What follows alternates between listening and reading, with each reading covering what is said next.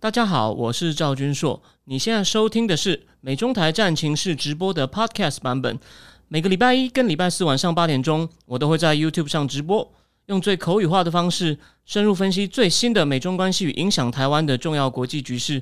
想要第一时间收看直播，记得在 YouTube 上搜寻并订阅我们的频道“美中台战情室”，也别忘了加入我们的 Telegram 群组，在我们直播与 Podcast 文字区都有连结，可以点进去哦。好，各位美中台战情室的观众朋友，大 大家好，欢迎来到那个第一百四十八期哦。那上礼拜四暂停了一天，那呃，我的病情呢，呃，还没有到完全恢复，不过声音已经恢复了，然后我还是有 点轻微的无力，所以呢，我们今天呢节奏可能会呃自然的慢下来。那在我们讲两个很重要的正题以前呢。我先做一下小小的广告，大家放心哦。这个广告呢，并不是在吹嘘自己，我要讲一些真金白银、实际的事情哦。那个，首先各位战情室的朋友，你们没有订正经智库，一点关系一点关系都没有。可是我最新上线这篇文章呢，是上礼拜六上线，我开放一个礼拜免费阅读。那我觉得这个题目呢，你如果对一些经济事务，或者是现在这个局面，你可能不得不接触一些经济事务，你可能我对。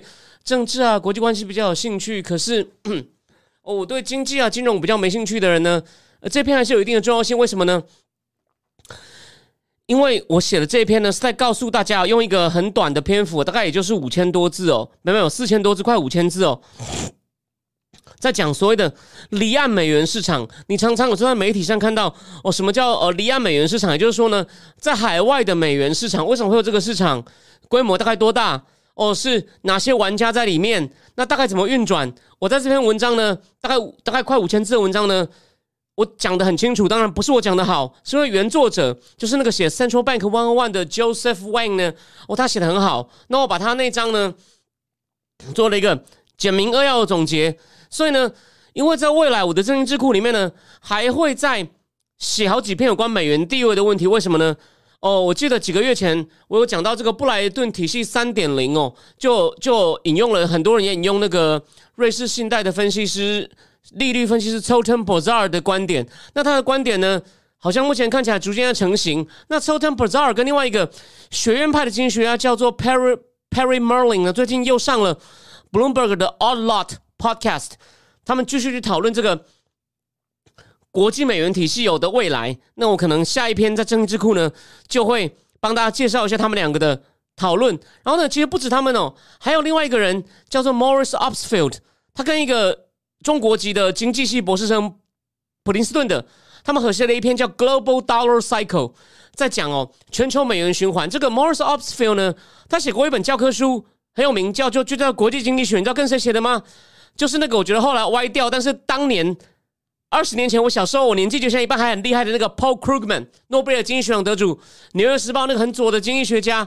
虽然他这十年歪掉，我很少看了，可是九零年代甚至两千年初期的 Paul Krugman，我觉得还是蛮厉害的。Opsfield 跟一个中国籍的博士生，我忘了叫什么名，他们合写了一篇，在布鲁应该在布鲁金斯研究所写了一篇叫 Global Dollar Cycle。我我这个我之后都会介绍哦。那他们讲到这种所谓的全球美元市场。哦，一个我我帮各位做了一个最简明的介绍，到礼拜六以前，所以是任何人进去看都可以。所以呢，有兴趣的人不要错过。然后第二点，在那个这本书，这个人叫 Isaac Stonefish，这本书英文名字很重要哦，How America's Elite Are Making China Stronger，美国精英哦如何让中共变得更强大，中文翻译叫美国第二。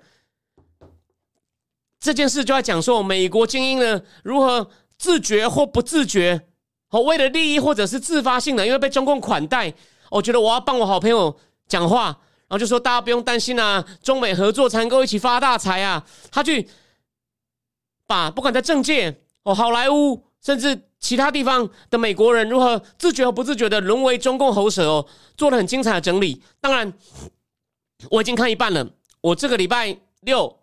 晚上会在铜锣湾书店仔细教这本书。当然，他第二章呢，就有一位台湾人都很有兴趣。我也是写了他才发现，台湾人真的很爱读他的。就谁呢？季新吉。他把季新吉的一些嘴脸呢，哦，又做了一个不错的回顾。那仔细内容呢，请大家等到礼拜六晚上我在铜锣湾书店会有直播，呃，那直播完会不会写书面稿呢？我现在还不确定。但是呢，有兴趣的人哦，你也可以事后补看哦，不一定要不一定要当天晚上就准时收看。好，那我们今天呢，就来讲两，我们来今天会讲两个话题哦。那严格来说，应该是还会外加一个。第一个呢，习近平跟普京上礼拜去了哦千年古城哦萨马尔罕去开这个上合上海合作组织会议。那他们两个有一些对话呢，引起大家。哦，至少是国际关系专家很大的瞩目，但一般人是还好。那他们的话就说，他们的话呢，也等于是反映了目前俄乌战争的情势。哦，还有这个中共跟俄罗斯这种有点像地下同盟的一些情况。那到底是什么呢？我要听大家哦。我跟主流的解读有点不太一样。那讲完这个以后呢，哎，第二个话题，今天最热门的嘛，拜登讲了第四次哦，他会保卫台湾。那这时候我们刚好，我们来检视一些所谓的美中台关系一些核心文件，来看看到底我们要怎么样合理的看待哦战略模糊，还有到底美中台关系当初一些核心的条件跟架构是什么？刚好拜登第四次，我觉得刚好我们趁机来检视一下。然后呢，再来我会补充一个，就是当初拜登政府要选国防部长的时候，有一个大热门，就是在他是在那个。奥巴马时代当过这个国防部次长的那个女生叫做 Michelle Flor Flornoy 哦，弗莱诺伊，她呢上礼拜在外交事务上写了一篇文章，就写说 Time is running out to defend Taiwan，就是你要保卫台湾时间不够，时间不多了。他虽然是民主党的，可是就记得我在智库里面也写过，我引用了川普时代当过副国防部助理次长的那个 Eldridge Kobe 写的，他也是在讲国防部。很多动作没有做哦，智库的订户还没看的人，欢迎去看一下。哎，没想到这是民主党的人又来讲了很类似的事情，可他们给国防部的建议不一样，所以呢，这个是等于是补充拜登讲的。如果你要保卫台湾，你到底具体要做什么？然后最后呢，我要回答一位观众在战情室问我的问题哦，他列了一篇很不错的东西，要讲说俄乌战争美国必成最大赢家，他列出了快十点哦。那那些他讲的大方向呢，我大致同意，不过呢，他很多东西呢。有点想的太好，我会做稍微的反驳，不是说那个他讲的那些美国会得利的地点是胡扯，是说有一些还不那么确定，所以呢，要有一些没有他讲的那么铁。那为什么呢？我等下一点一点谈哦。所以今天呢，基本上总会讲这四个，我会讲这四个。那张扎凯说没有错，白宫又出来更正。那当然了，就说这个，在我今天讲讲正题以前，我先提醒大家哦。所以葛莱伊就说。这样搞是等于是不叫做 strategic clarity，这叫 strategic confusion，就是你到底要干嘛？那那这个我们等下仔细讨论好吗？我们就因为我的感冒还没完全好，我们今天就讲的比较轻，我们会用比较轻松的方式哦。好，拜登跟习近平，我先讲结论哦。你也知道吗？二月冬奥的时候，哦，两个人发表个战略宣言，意思就是你美国是个恶霸啦，在欧洲用北约围我啦，然后在印太呢。也搞也在那边搞东搞西哦！你在北约围普丁，在印太围我习近平，你们两个以为你们以为我们两个是塑胶吗？我们两个呢，为了要对抗你，我们要进行无上限的合作哦。英文都写说 low limit，无上限的合作。那可惜呢，哎，结果没几天呢，哦，普丁就动手打下去了。结果呢，打了半年呢，不但没什么成果，大家就记得。所以这次呢，上礼拜乌克兰大又忽然火速反攻的时候，也有人问我，就说我不要批评他，我只是提醒大家。有人就说会不会俄罗斯又在演？我想提醒大家，他没有，他已经没有那个筹码去演了啦。大家就记得他当初退出基辅前几十公里的车阵排着，你你看到一定想，怎么可能那么笨？但他实际上就是因为整个军会指挥体系瘫痪，基层军官盲目遵从上级命令，然后呢？也没有空中掩护，就一堆车子排在那边抛锚的抛锚，哇！最后呢，灰头土脸走掉了。当曾孝也没事说，我们绝不达成任务，现在以乌东为主。结果呢，当然不止乌东了，还有乌南。乌南，我记得我我以前节目有讲过，因为一些理由，他是打的比较好的。哎，结果这次呢，俄罗斯就声东，就这些乌克兰呢就声东击西，在卡尔 K 附近呢，在一个礼拜内呢，收复了大概现在已经收复到六千平方公里的土地哦。俄罗斯弄到现在呢，不但要扩大征兵，之前还从那个非洲调那个华格纳佣兵，现在呢还从监狱里面哦要找有前科的人，所以呢人都不够了。那这么基本上这么狼狈，而且国内有些反对声音，所以呢这次呢他们两个习近平跟普京在这个萨马尔罕千年古城见面，然后呢，所以呢他们两个的互动呢就很很引人好奇。这么讲哦。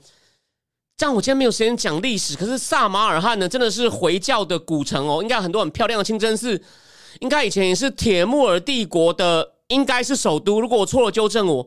所以以前有一个很有名的汉学家哦，他在讲这个唐帝国的强盛。唐唐朝不是在六个地方建都护府嘛，就等于是像海外驻军，像美国有各种有中央司令部哦，有非洲司令部。唐代有六个都护府嘛，那。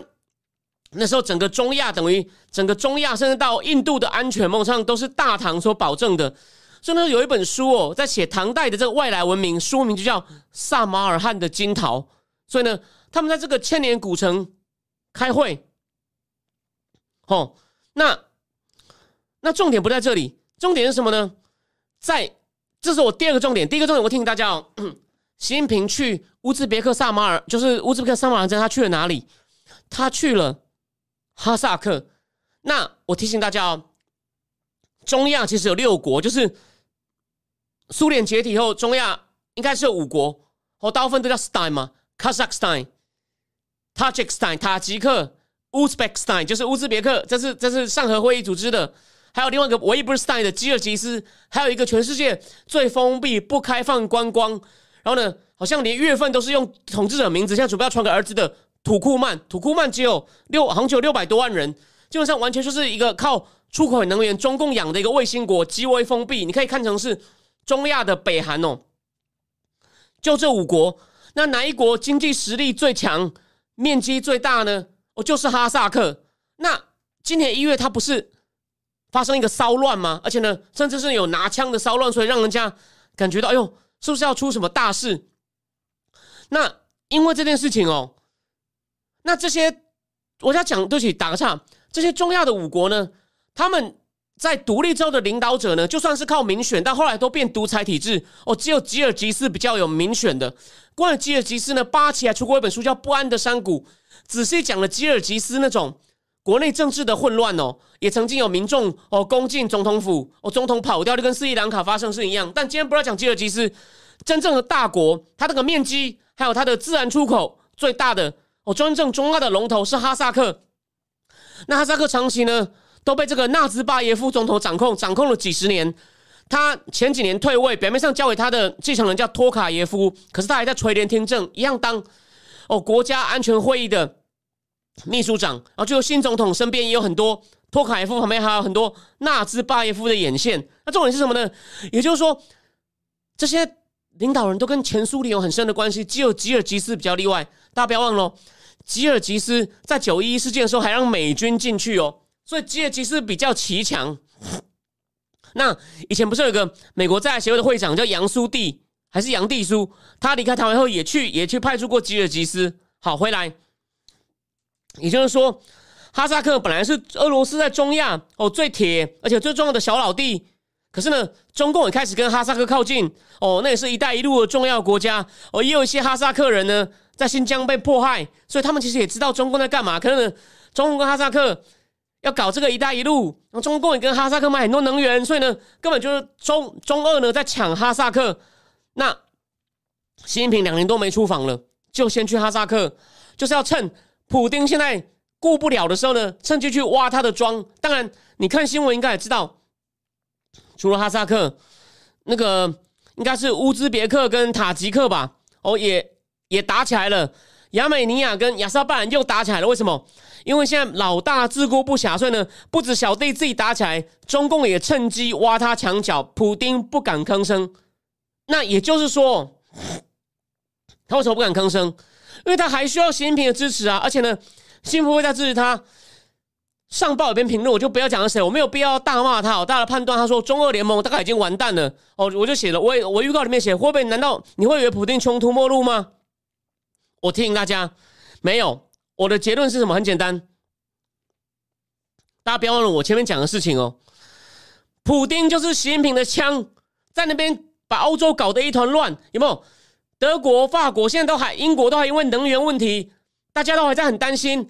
今天我才上节目前，我还在我脸上贴了一个东西。十月十号开始，法国要反输送天然气给德国，就是哦，兄弟终于要帮忙，欧洲乱成一团。然后呢，美国哦要不但帮忙协调，甚至有些兵力都过去。我有一集战情是不是讲过，美国又多派了一些兵？所以呢，普丁是很好用的枪，这本来就是一场很像代理人的战争哦。普普丁是新品的代理人，乌克兰是美国代理人。这个米乌拉讲过，可重点来了。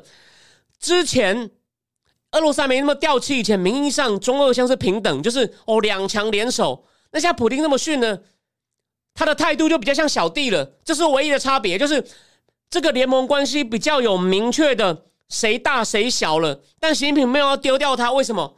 因为普丁虽然现在暂时吃瘪了，可是呢，欧洲还是很乱呢。所以我要提醒大家。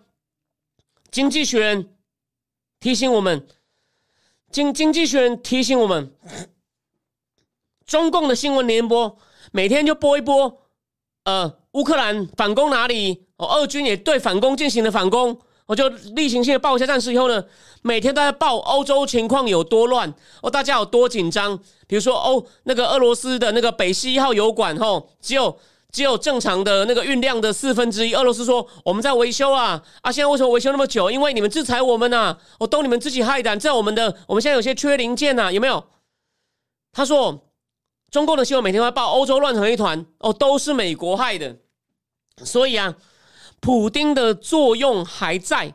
所以呢，他现在只要你呢对我客气一点，把我当大哥呢，你需要什么哦，我还是尽量给你，因为。用处用处还在啊，他的第一，他的王牌王牌在；第二，所以呢，他们这个见面，他也说了，我们在核心利益上还是会互相协助。什么叫核心利益？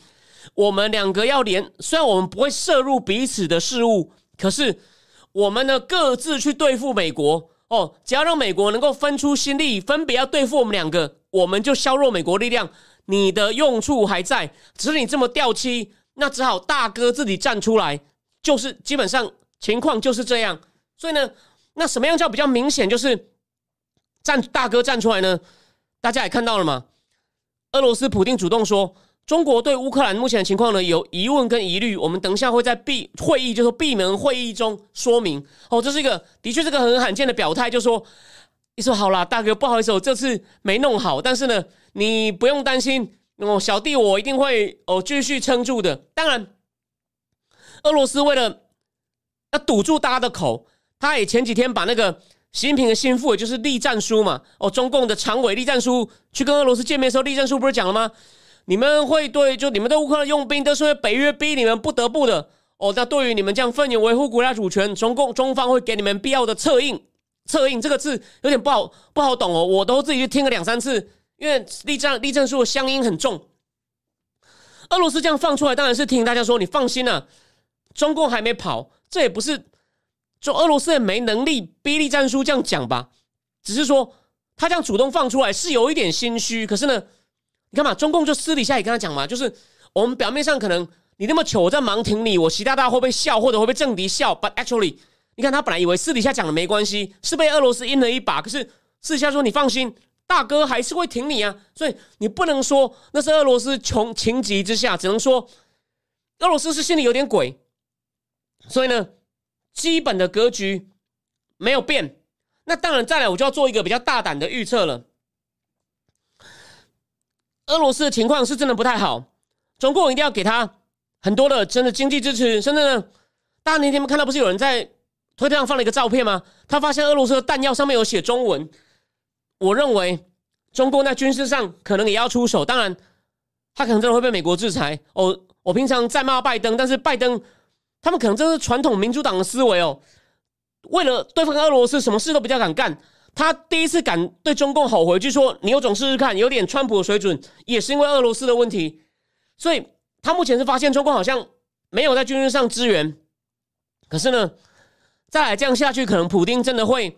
大家，我提醒大家哦，中共可能心里很不爽，觉得你普丁那里做没有用。我现在很不情愿的把你当小弟，跟你们想过，万一普丁兵败如山倒，万一他整个……不要说被推翻了，万一被架空，万一新的总理亲西方，中共会非常的麻烦，就很像他为什么现在跟印度要和解，对不对？插个话，为什么他在中印边界开始往外退？他现在不要再生事，因为他发现印度很巧会很狠。为什么？因为 Modi 是个强烈的民族主义者，所以就算普京再不济，他不能够让普京兵败如山倒。等一下就说，就算不被政变哦，他类似这样，像当年叶尔钦。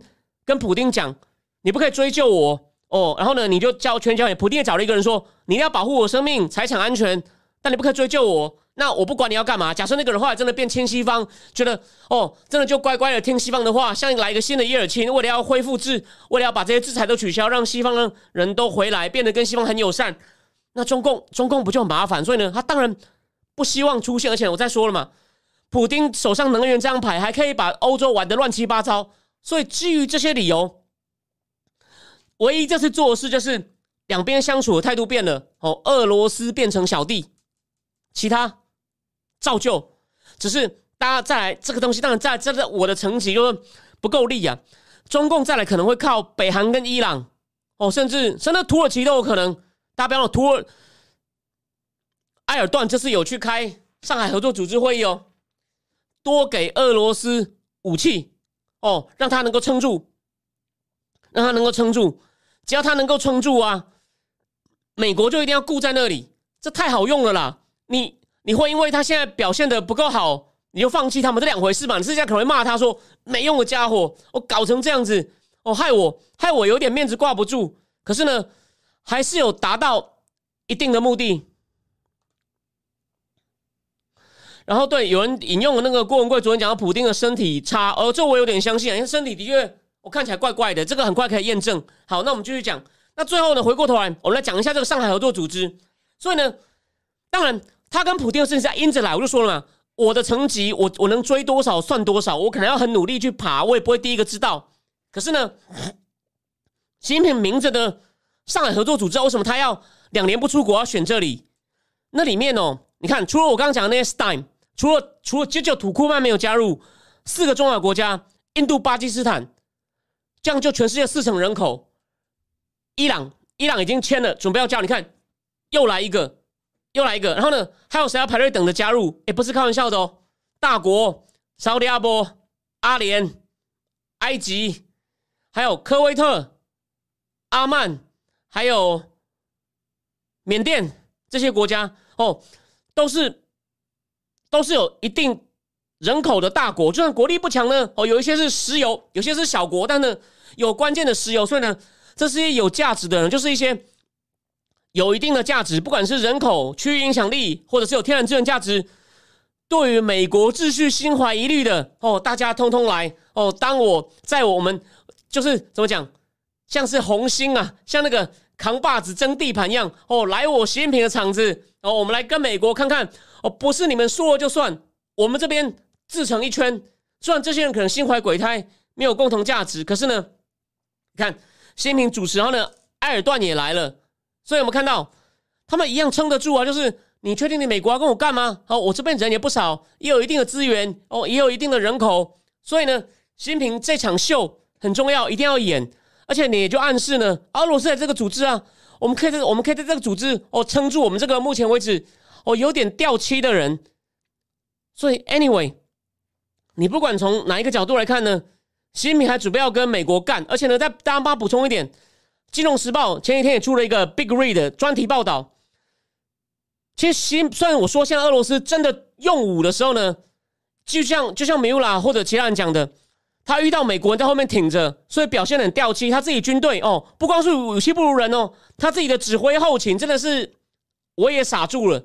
可是重点来了，可是可是可是还是有个重点，普丁在对抗西方制裁还算成功哦。从二零一四年克里米亚那是一次，这次呢又算一次，还把欧洲搞乱了。习近平正在学，他在建立他的 China Fortress。这个呢今天没有时间细讲，但是呢，China Fortress 有四个重要内容：科技，就是你也知道核心目的干嘛？减少西方依赖嘛。就是万一大家干起来的时候呢？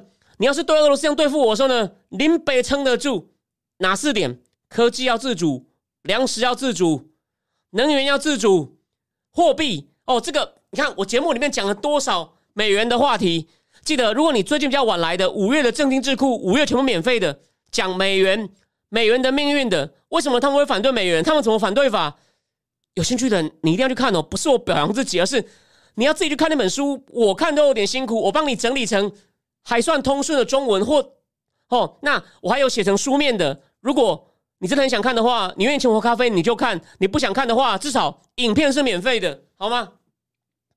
他要他这上面四组，你想想看。科技自主，虽然说民用科技俄罗斯可能已经输给他了，军事科技俄罗斯有没有用？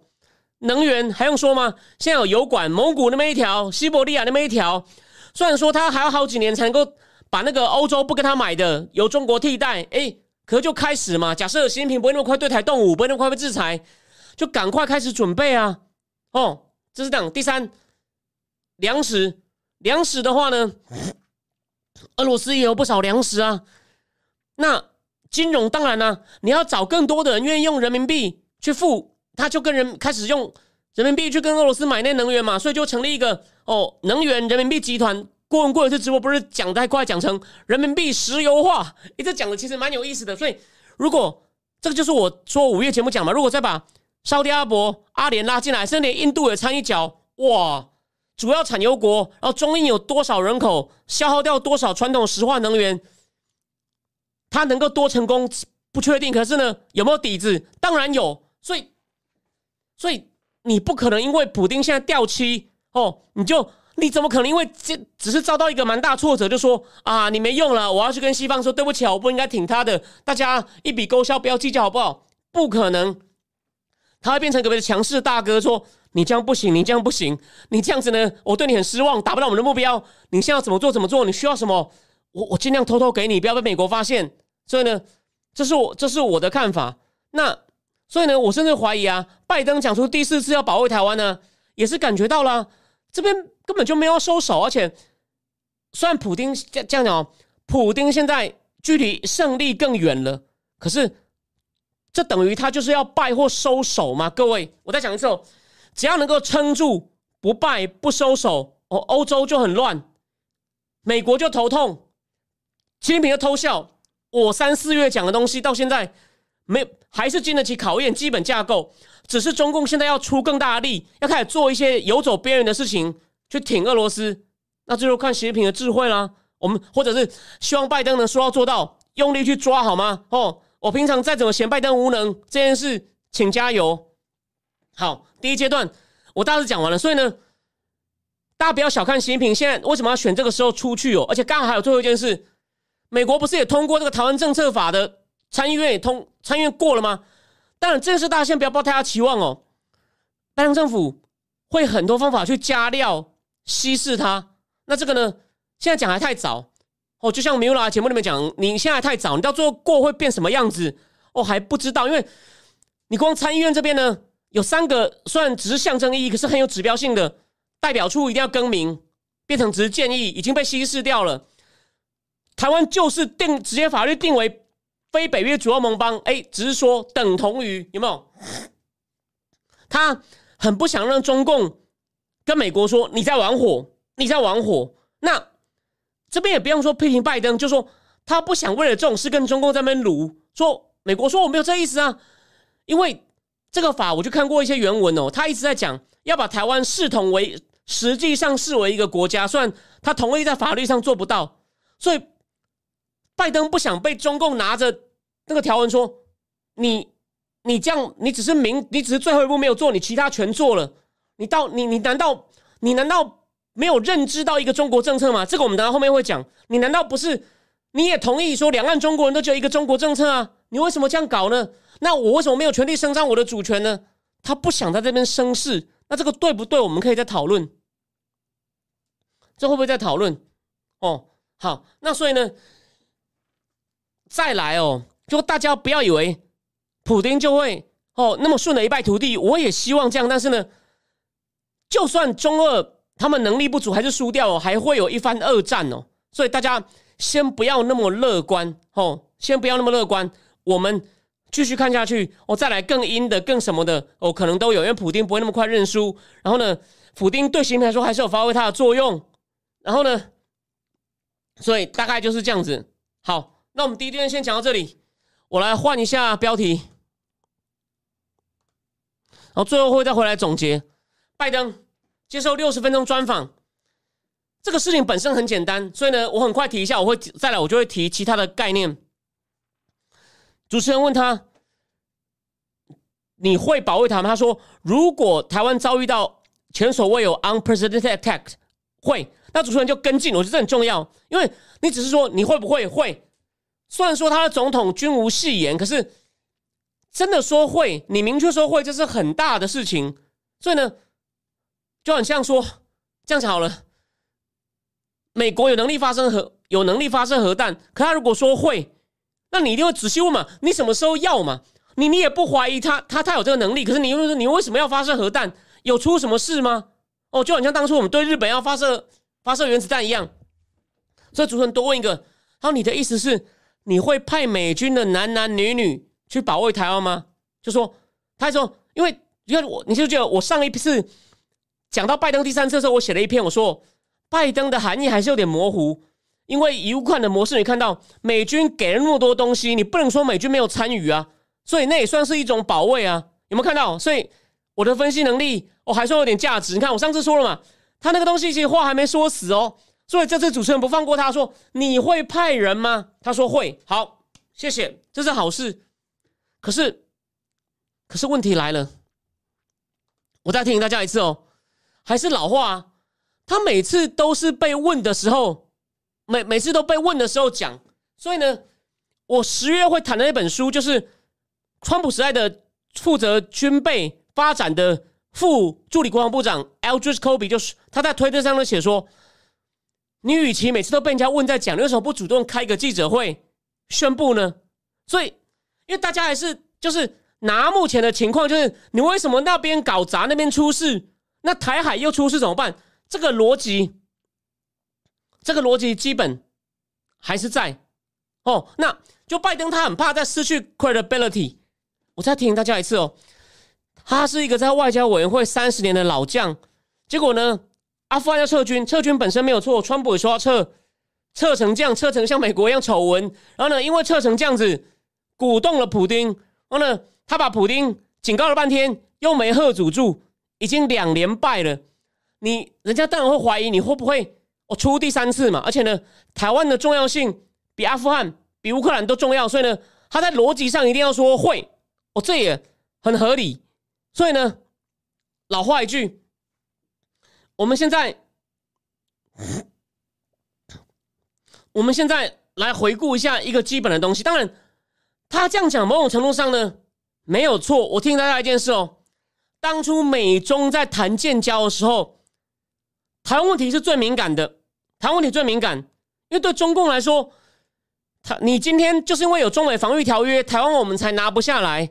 那既然我要跟你建交。哦，变成关系正常化，那我啊，你还造成我们国家分裂，所以呢，中共就要求在上海公报里面写，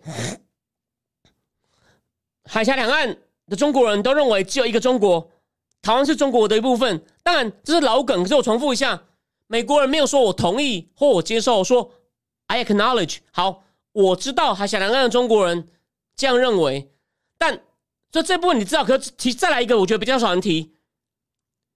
你们要解决这个一个中国的问题哦，美国没意见。美国唯一的前提什么？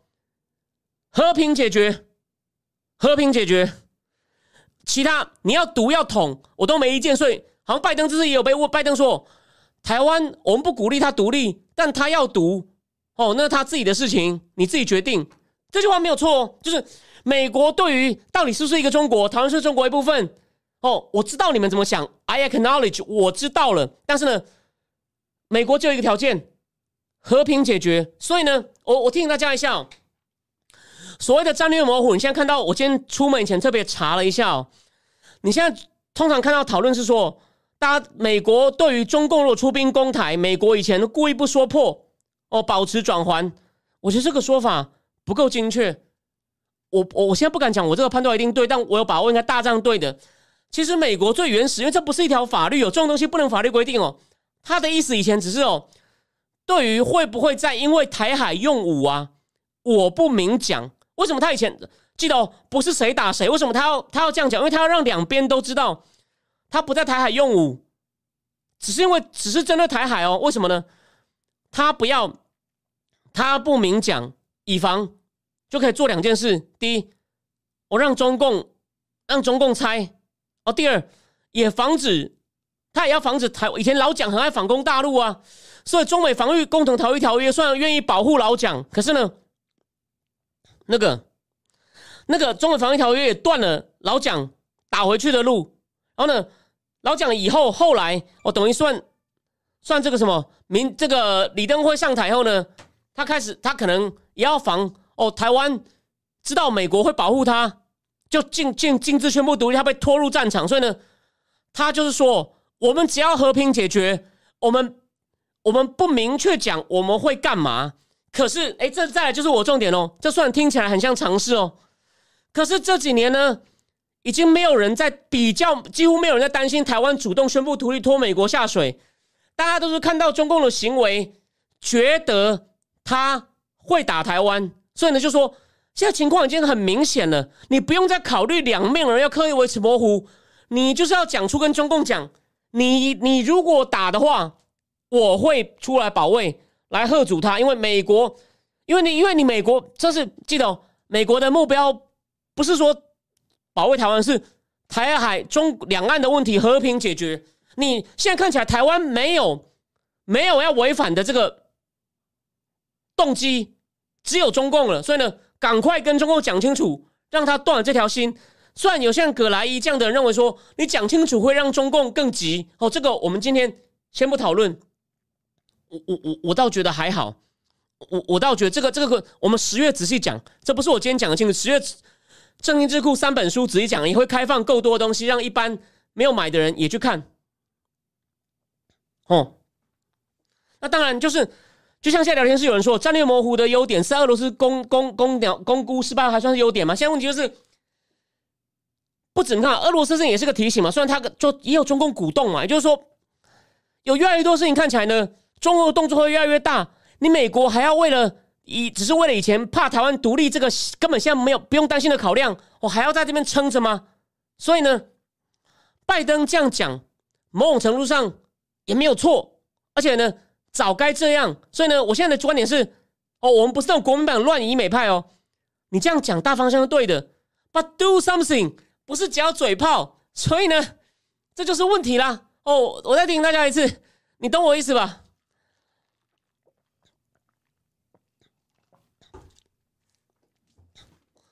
那所以呢，不过我再先再提醒大家一件事情哦。就大家就大大趋势呢，情况越来越不利，国会也知道，所以才会有台湾政策法，才有台湾政策法。那假设哦，年底目前看起来，虽然民民主党有可能会表现的好，我们假设共和党还是大赢，两院两院都赢回来。呃，有人问我，但小先生问我说，《积极防御》这本书，《我积极防御》这本书太军事了。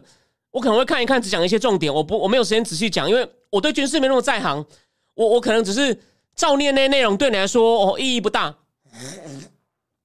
好，我我我要讲重点是，如果两院都赢的话呢，而且可能参议院可能小赢啦，我们不能期望参议院大赢。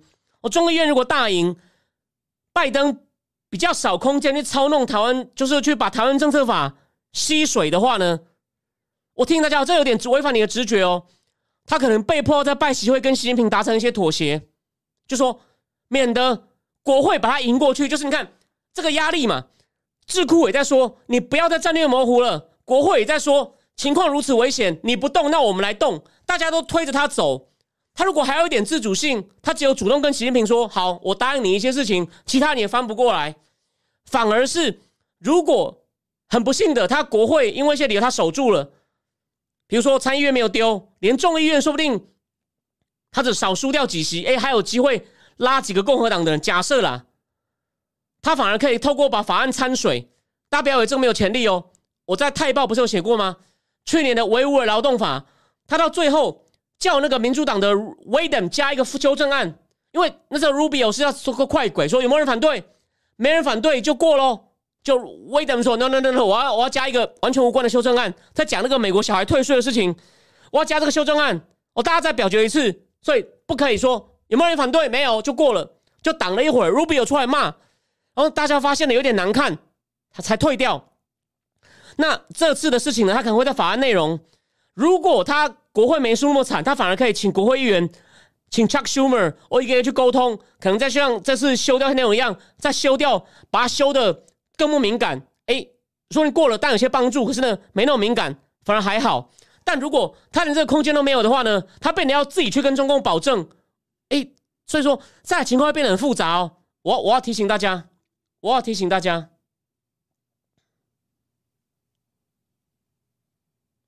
所以呢，就拜登在，就拜登政府有点在，他在做一件有点怎么讲，有点像叫什么螳臂挡车啊，就是。这不是我，这绝对不是什么你川粉在那边乱讲。我听过大家几次都有公开的 source。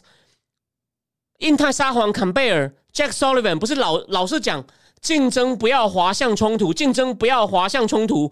我们要在全球，要不是裴洛西访问，不然拜习会都已经讲出要在全球议题上合作了。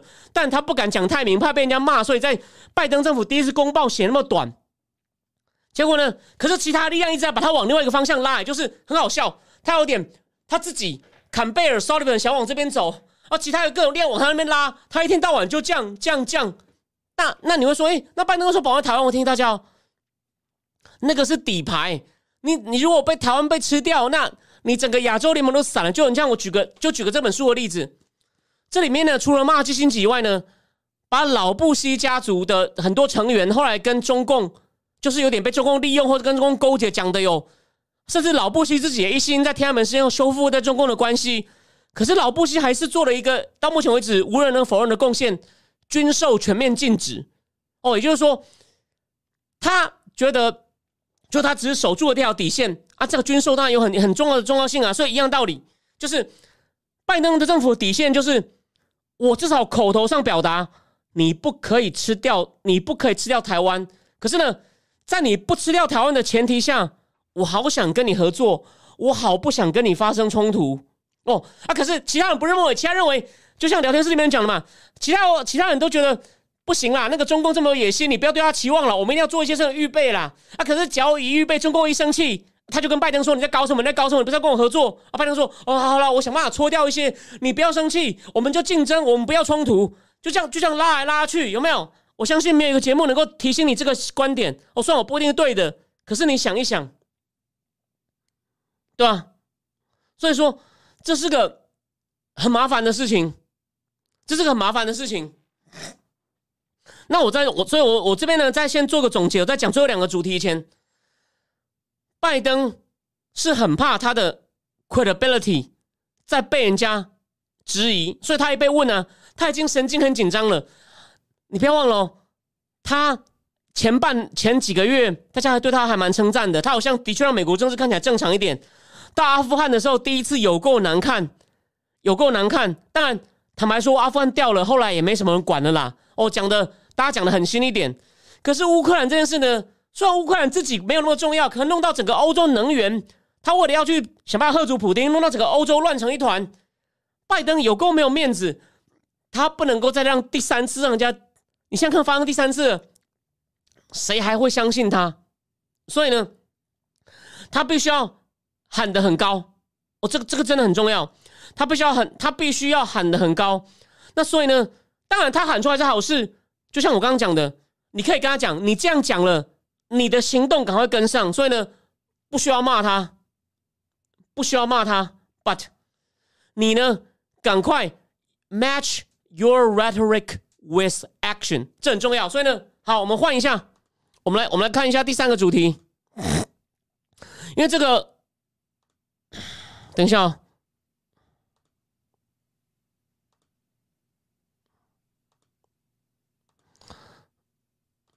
保卫台湾的时间有限。这个 Michelle Flournoy 在外交事务上最新的文章哦，它的封面又是裴洛西。来访问的时候，激进抗议的照片哦，激进这是很成功的公关，几乎被所有各大媒体所引用。所以呢，台湾只有少数媒体跟激进的粉砖上注意到这篇文章。这文章我不会仔细讲，我告诉你他几个重点。就他提他提醒国防部要注意的事情，跟我在智库里面那个 Eldridge Copy 讲的东西不太一样，所以呢，很值得讲。他说，第一，他提出很重要的概念哦。他说，美国现在的军事的系统也在改朝换代。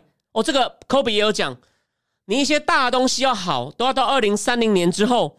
所以呢，但二零二七是解放军建军一百年，所以呢。从而美军的武器在这两年内，些船都会慢慢淘汰，所以呢，美军军力最弱，新武器青黄不接，有一个窗口。对习近平来说，他可能会认为二零二四到二零二七是他最好的机会。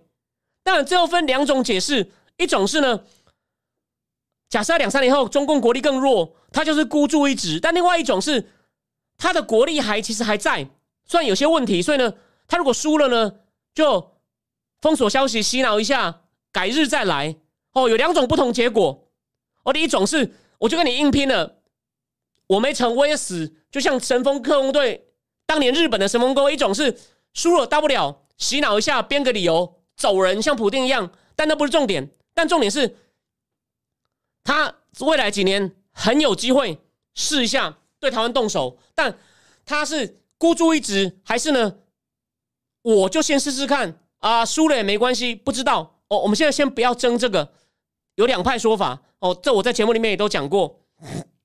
好，他说，好，美国现在国防部的问题就是呢，一派的国防部的高层都要想下一世代的武器，各区域的军种司令呢，都只是在维持现有运转顺畅，或者是应付各区域的问题，就很像在防普丁，有没有？他说呢，没有人在专责。帮国防部想，二零二四到二零二七，我们怎么样预防习近平突袭？这很重要。所以呢，他说，我们一定要有一个人专责来注意这个问题，就是呢，让这个窗口顶住，在我们新的一代的武器系统出来，好吗？然后他认为哦，他认为需要有一个人呢，去带领整个整个国防部哦，各个部会都要参与意见，来找出台湾在这二零二四到二零二七中间呢，哦，需要。需要什么东西最重要？而且呢，他说，我们也重要的呢，短期内呢要借重民间民间部门有一些商用能用过来的，比如说就是像无人机啊那些自动的系统哦，商用的呢，只要有用的呢，赶快借来用哦。他还提醒我们哦，他说，而且呢，你要挑的人呢，不是挑他以前有多少战功，就很像川普时代挑的那个疯狗马蒂斯。哦，战功彪炳，他说这都不是重点，重点是你找来负责的人呢，要看他能够在二零二三、二零二七年每年能够像下水饺，就像中国的海军下水饺一样，能够丢多丢多少新的有用的武器下去给台湾，就是能在战场上多丢多少新的家伙去就对了啦。大家很一致，不要想太多。好，那有哪些东西呢？需要他需要我们要丢多少东西，让中共产生核阻力，就很像前一任的太平洋司令部就想说，我们让习近平呢。每天早上打开窗户看一看，想说啊，我还是明天再打好了。每天这样一直想，一直想，就想到最后呢，永远、永远、永远不想。哦，重点来了，他说，他他认为有两个东西是需要，你要、你要、你要、你要去，就是比较小的 autonomous system，哦，来补充这种传统军力，比如说像他说一些根据人工智慧出来的一些打击系统，哦，比较小的，要让它哦立即上线。这样呢，能够克服一些数量上的优势。像中共现在不是有无人机在试金马吗？台湾也要有类似的东西啊！哦，就这种小的以 AI 为为驱动科技的这种小型的自主系统呢，无人机啊，或者是反无人机的东西啊，或者是一些卫星侦测的东西啊，要自动赶快让它上去哦。然后再来，也不是只有这种小的哦。他说也有一些大家伙。比如说反舰飞弹，要赶快挂在印太的轰炸机上面，长城反舰飞弹哦，这个大家伙，还有这个缺还有，然后呢，前面还有讲到，我刚刚讲的是，比如比较新的是一些，比如说像那些无人机啊，人工智慧驱动啊，这是比较新的东西，比较传统的是反舰飞弹，然后还有一些更更弹药的数量够不够？这个 Aldrich Kobe 也有讲。到底我们就像乌克兰现在也是需要很多弹药，我们到底能不能给台湾呢足足够的弹药？哦，这个非常重要。然后他说呢，除此之外呢，哦，再来是一些偏向比较一些计划的事情了，要给台湾足够的 operation planning，就是呢，帮台湾拟定好要怎么样作战，war gaming，再再怎么样去模拟一些战况，甚至还有一些 training 哦训练哦，然后呢，还有呢，要让台湾发展出更多哎不对称作战能力，好吧？这个我们十月再仔细谈。不过先讲一下哦。那个在民进党里面名声也没有很好，张景森倒是对李喜明部长的书有不错评价。他认为之前几篇书评呢太难听了，有点像军种之间的不和。黄鹏孝我也觉得黄鹏孝把他讲的太难听了。好，那回过头来，他认为的他认为的这种不对称战力有哪些呢？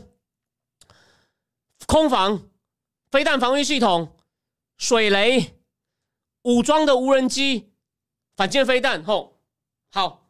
所以呢，李喜明将军很很高兴看到这一段，就台湾的不对称作战要继续加强，还有前面讲的一些训练计划哦等等。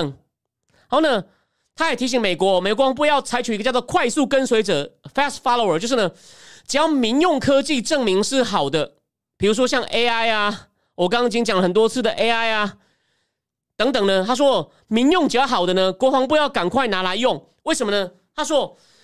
国美国国防部目前呢，他们所谓的规划呢，就是他们会看军用需要什么，会定出严格的标准，然后呢，达不到标准的的民用厂商呢，就得不到计划。就是呢，他们目前国防部内部那种为了纯军用规划的那种长期的要二零三零才会上线的呢，那个太严格，缓不济急。他说，你要赶快迅速从民间吸收哦该有该有的东西，反正 AI 啊。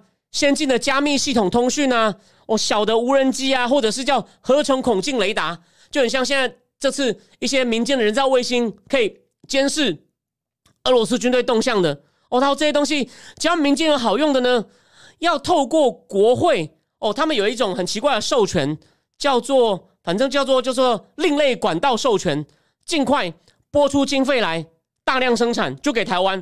哦，就是你要另辟蹊径，你不要走那个。国国那个国会传统的哦，它叫做 Other Transaction Authority，就是其他类型交易哦，不是国防部里面经过仔细的计划评估、规格都列好，甚至厂商都要保密审核哦，那种纯军用的东西，免得到时候出问题，这合理。他台湾你没有时间了，你要灵活的从民间借来 Fast Follower，我赶快跟上，然后呢，迅速海量的丢给台湾哦，这些实际上各种东西我刚刚都念过了。他说呢，反正他意思说这样这样才有用。然后最后一个就是什么呢？跟盟邦合作哦，这些这些原则呢，盟邦也一起来做，就用这个方法呢，让让台湾迅速能够建立足够的核主不对称能力。你看，所以他也他也认为啊，美国国防部现在做的不做不够，他的标题叫 “Time is running out”。所以你有没有看到？就说他认为啊，二零二四到二零二七真的很危险。你拜登这样讲是对的，但不够啊。不够啊！这是民主党自己的人，我上一篇还是共和党人，你可以说是共和党那边酸葡萄。所以呢，大家要仔细观察，到底哦有没有在做事，而不是每次主持人问就说 “no no no”，大家放心，他不要怀疑我。哦，这样真的挺危险的哦。哦，还有就是另外一个嘛，他也是说，连那个现任的这个太平洋印太司令部，他这个阿库林纽都说，我也希望你们现在呢，很多东西呢是几年内就要派上用场，不要在那边给我慢慢计划。这真的是很，这是重点。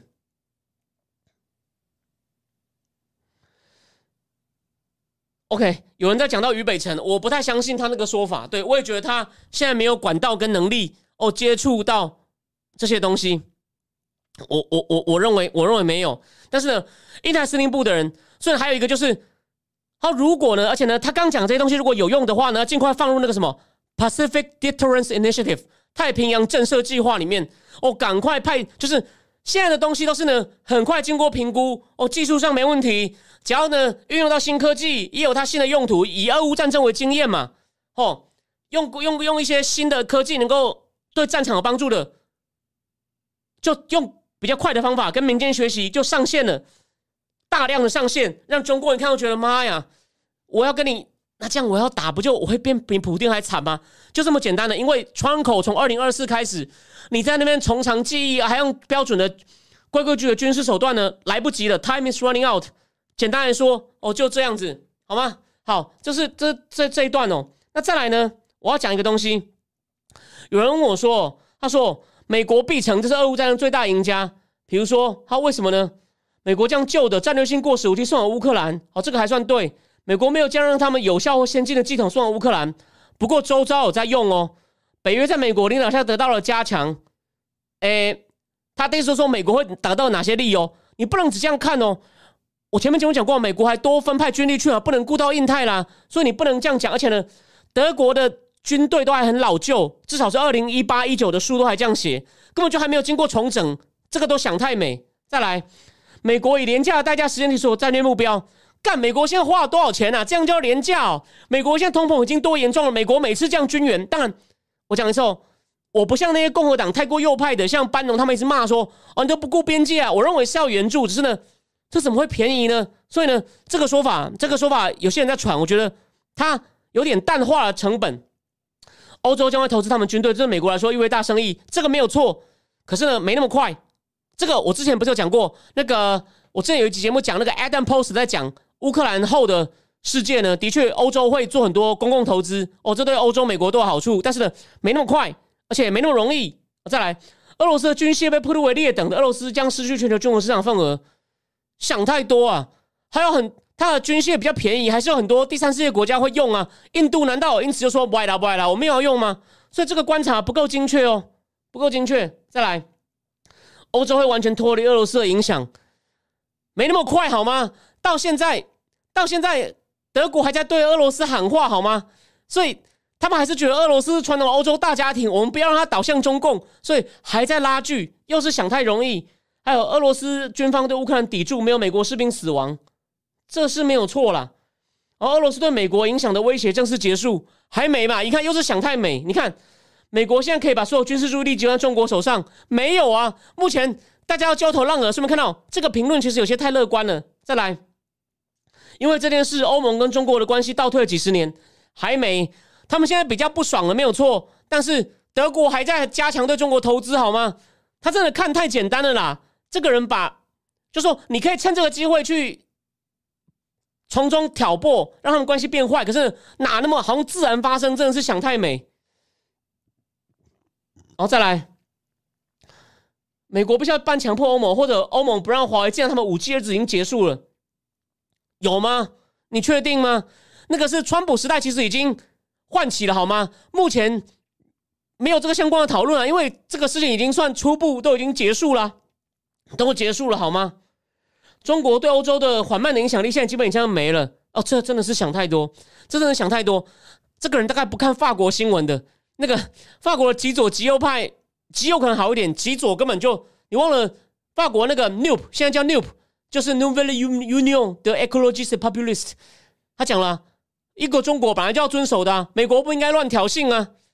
梅隆兄在欧现在是国会第二大党好吗？左派联盟，再来。中国都现在需要入侵台湾，不管在军事战略上都需要更努力进行思考。他有在调整，没有错。我刚讲了嘛，堡垒 China China Fortress 在学俄罗斯了，是有。所以呢，他列出这些东西呢，没有他讲好像好像都像童话一样一秀就春仙，没有没有。虽然大方向还算有，但是呢，有一些还没发生，有些不会那么顺利，有些没那么简单啊，有一些其实也其实不一定还撑得住。所以呢，这一篇哦，大家不要。给予太多的重视，只是有几个点我可以参考而已，好吗？好，那目前不知不觉又一个小时，我看一下留言哦。那个 OK，把提康罗罗德罗加那个驱逐舰弄过来，没有错啊，就是我们的我们的军费的确也还要再提供啊，然后美国的确应该要把一些不错的东西，就像给乌克兰一样，再给我们呢。你再多给几次，多而不是只，然后不会连那个预警机也不卖我们，然后自走炮也不卖我们。如果你多给几个，我也不会这样任意批评你啊。所以就是这个道理嘛。美国能用能源制裁中国吗？美国没有卖太多能源给中共啊，没有什么用，没有什么用。它主要是要靠科技，就是靠晶片、半导体。拜登政府现在有在做一些哦，但他你看到有没有提醒大家？我不是提醒过好几次，长江存储做晶片进了 iPhone 了，所以呢，共和党去年就有共和党议员，就是现在要退休，那个 Pat Toomey 就喊说：“你为什么还不制裁不制裁长江存储？”这我讲了 n 次了。那 t o m y 要退休，所以呢，就是现在是那个 Mama Old 医生跟那个中风还没好的 Fetterman 要选嘛，要接 t o m y 的位置。所以他如果长江存储是继华为之后中共科技业最强的，他敢弄长江存储，我也我也敢发誓啊！我两个礼拜内称只称赞拜登不骂拜登啊！问题是没有啊，OK 好吗？所以呢。你不能只是还是那句老话，你不能被追问的时候怕被人家怀疑才讲的很好听。你呢？当然你不用太高调，你不要让中共提前防备是对的。但是呢，你有没有办法默默的让各部会因为要明确保卫台湾，提出相应的政策规划改变，或者不只是国内嘛？问日本防卫省，请问就说。你们计划一个，我们美军要出动的时候，你们要怎么样帮我们？我们要不要多几个演习？算表面上说不针对中共哦，或者是如果我们伤亡太多，需要你们出场，你们多快可以在法律上哦可以获得开火的授权呢？或者你们或者你们能不能现在答应我们？假设中共飞弹打到我们美军基地了，但视同为日本对日本国土或日本人民的生命财产安全。的的损坏，所以呢，你们也可以因此，因为集体自卫权，因为已经解禁了嘛，你们可以自卫队可以马上跟我们冲出来呢。我们是不是都讲好了，只等那信号一响呢？如果拜登政府在做这件事情，我们我们没有必要骂你，我会帮你加油，好吗？最后听大家，大家想一想，我们要看到真金白银，不是只用讲的，用讲的，请韩国瑜去白宫就好了，还需要你拜登吗？对不对？好吗？然后最后，卡法阿弗拉说，恒大是不是又出问题？那个在其他平台看看会变金融危机？没有，他现在是已经恒大不处理，整个癌症已经散到整个金融体系了。虽然中共还在有点挖东墙补西墙，他不是要帮一些房地产商保证让他发债券吗？深圳呢也要出一些救援计划，我还没仔细看。但是呢，他还在努力的把癌症压下去，还能压多久不知道？你先继续看下去哦。恒大他就是不想。公开报会加速恐慌，但这只是让恐慌只是慢一点而已，他挡不了的。他那个每个月那个房地产数字那么难看嘛，就是就是你因你只是延缓了速度，可是呢，癌细胞都还在。哦，只是他没有，他就是不敢让他化疗了，怕化疗的时候看起来虚到不行，大家信心更垮。可是呢，现在那个癌症一直在发作，他那个样子你也你也你也忍也骗不了人呢。所以，但独裁者就是这个问题嘛，OK？然后风花雪月说封锁马六甲不让大陆传过，所以为什么中共一直要在巴基斯坦建那个瓜达尔党啊？瓜达尔党还有呢，从陆路从陆路进天然气啊，就是或者是从新疆一带一路那边过来啊，从跟中亚过来啊，就是马六甲难题，没有错啊。那个风花雪月这个讲的很好，大概就是这样子，哦。好，那九点了，今天就先讲到这边。非常谢谢大家，今天终于人又变多了。哦，当然，我希望人变多，但我在选材的时候不会因为不会只是为了要吸引人多考量哦，就就去刻意迎合大抓。记得九月还好，九月不会有什么大事，我有预感哦，比较大的事情。十月会开始出来，从习近平三连任开始到十一月拜习会哦，十十月十月会很精彩，所以这人少一点没有关系哦，大家也不一定每天都要关心这些大事，这个事我来帮你们把关就好，好吗？非常谢谢大家。最后提醒一下，礼拜六在同安书院讲这一本，这本书很有趣。你讨厌基辛级的，你想知道布希、卡特等家族帮帮无意间变中国豪蛇的人，欢迎。还有最后，对于离岸美人市场有兴趣的人，正经智库那篇文章到礼拜六以前都免费。好吗？好，谢谢大家。那我们就哦，礼拜四是我要把那本《全球资金战争》再讲第二部分，那个就跟 Central Bank 一零一还有这个离岸美元上讲东西非常有关系。那个也是对传统经济学模型的弱点都发出致命批评的高手，他自己也是经济学博士。它里面有些章节引了很多专业经济学家的意见，不过引的很短，我觉得讲了会增加你的增加你的困扰。但必要的重太重要的结论我有引，比如说 IMF 那个现在研究部主管印度人 Gopinath。的研究就有被引，所以呢，那个人真的很厉害。所以呢，这本书我会直接把它讲完。所以礼拜四呢也见不到大家哦，下礼拜一再见。但礼拜四的内容呢也会剪出一部分哦，让大家分享好吗？就先这样，谢谢大家，晚安。